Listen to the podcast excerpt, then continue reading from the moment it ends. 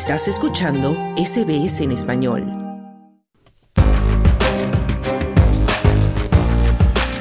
Australia. Comenzamos hora 13 hablando de inmigración en Australia. Tras años de cierres de fronteras y restricciones a los viajes, las tasas netas de migración hacia Australia están volviendo a los niveles anteriores a la pandemia. Los datos de población que se publicarán este viernes 6 de enero indican que Australia experimentará un repunte migratorio este año.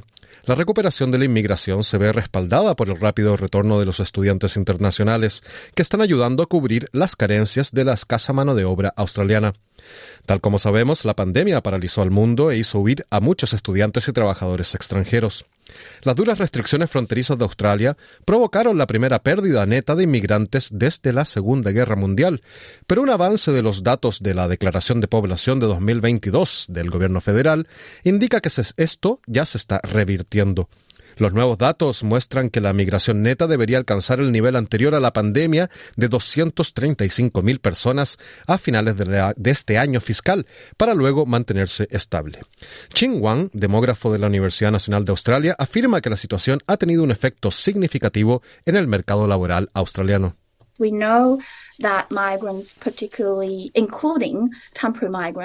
Sabemos que los inmigrantes, en particular los temporales, los cualificados, los estudiantes internacionales y los que disfrutan de vacaciones, han desempeñado un papel muy importante en el mercado laboral australiano, llenando los vacíos existentes y convirtiéndose gradualmente en inmigrantes cualificados permanentes en Australia y ocupando la sección más cualificada del mercado laboral, por lo que a largo plazo creo que es una señal positiva, una vez que recuperemos el nivel prepandémico en términos de migración internacional, decía Juan.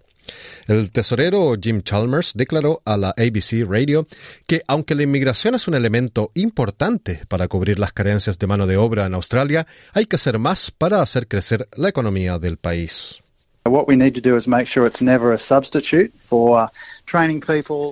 Lo que tenemos que hacer es asegurarnos de que esto nunca sustituya a la formación de las personas ni facilite que la gente trabaje solo si quiere, porque tenemos una población que envejece y necesitamos la mano de obra que pueda soportarlo y la base de contribuyentes que pueda soportarlo.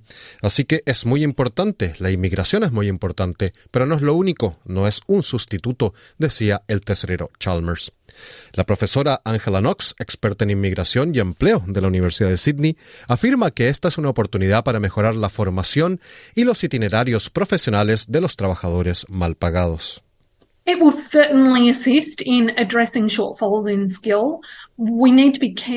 No cabe duda de que contribuirá a paliar la falta de cualificaciones. Sin embargo, debemos tener cuidado de que no sea algo que permita la persistencia de empleos de baja calidad.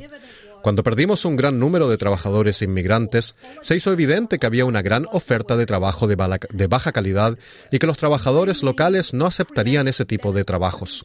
Eso se traduce en mayores niveles de competitividad y progresión social, decía Knox. El rápido retorno de los estudiantes internacionales es uno de los principales factores de los renovados niveles de migración. Las perspectivas de los datos indican que las concesiones de visados de estudiantes en el extranjero entre marzo y septiembre del año pasado son iguales o superiores a las concedidas durante el mismo periodo antes de que se produjera la pandemia de coronavirus en 2019. Han Yan, de la agencia de migración estudiantil Monkey King, afirma que los estudiantes internacionales que regresan para estudiar en persona vuelven a confiar en que las fronteras de Australia permanecerán abiertas.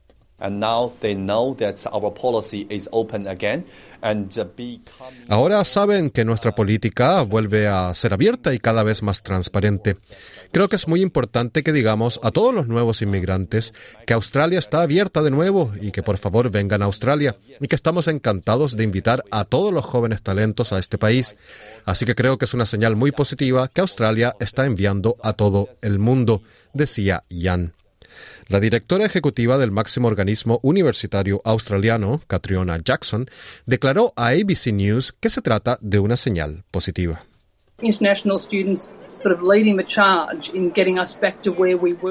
Los estudiantes internacionales lideran la iniciativa para que volvamos a estar donde estábamos en materia de inmigración antes del COVID. Esto es muy importante para que volvamos al estado de salud económica que necesitamos, teniendo en cuenta también que en todo el mundo muchos países se encuentran en una situación económica mucho más sombría que la nuestra. Pero es estupendo ver a los estudiantes internacionales justo ahí, con el turismo y otros sectores a la cabeza, para que volvamos a los niveles de migración anteriores al COVID, que es donde tenemos que estar para hacer frente a esta terrible escasez de mano de obra cualificada, que sigue siendo un grave problema para nosotros, decía Jackson. Pero no todos los grupos de estudiantes han podido regresar plenamente. El número de estudiantes internacionales se ha recuperado bien, pero no lo hemos logrado del todo. Seguimos estando un 18% por debajo de lo que estábamos antes de la crisis, y esa cifra es mayor en el caso de los estudiantes chinos, debido a los impedimentos que han tenido para salir de su país, decía Jackson. El informe completo sobre la población en Australia se publicará este viernes 6 de enero. Este fue un informe realizado por Kath Landers y Emma Kellaway para SBS News. ¿Quieres escuchar más historias como esta? Descárgatelas en Apple Podcasts, Google Podcasts, Spotify o en tu plataforma de podcast favorita.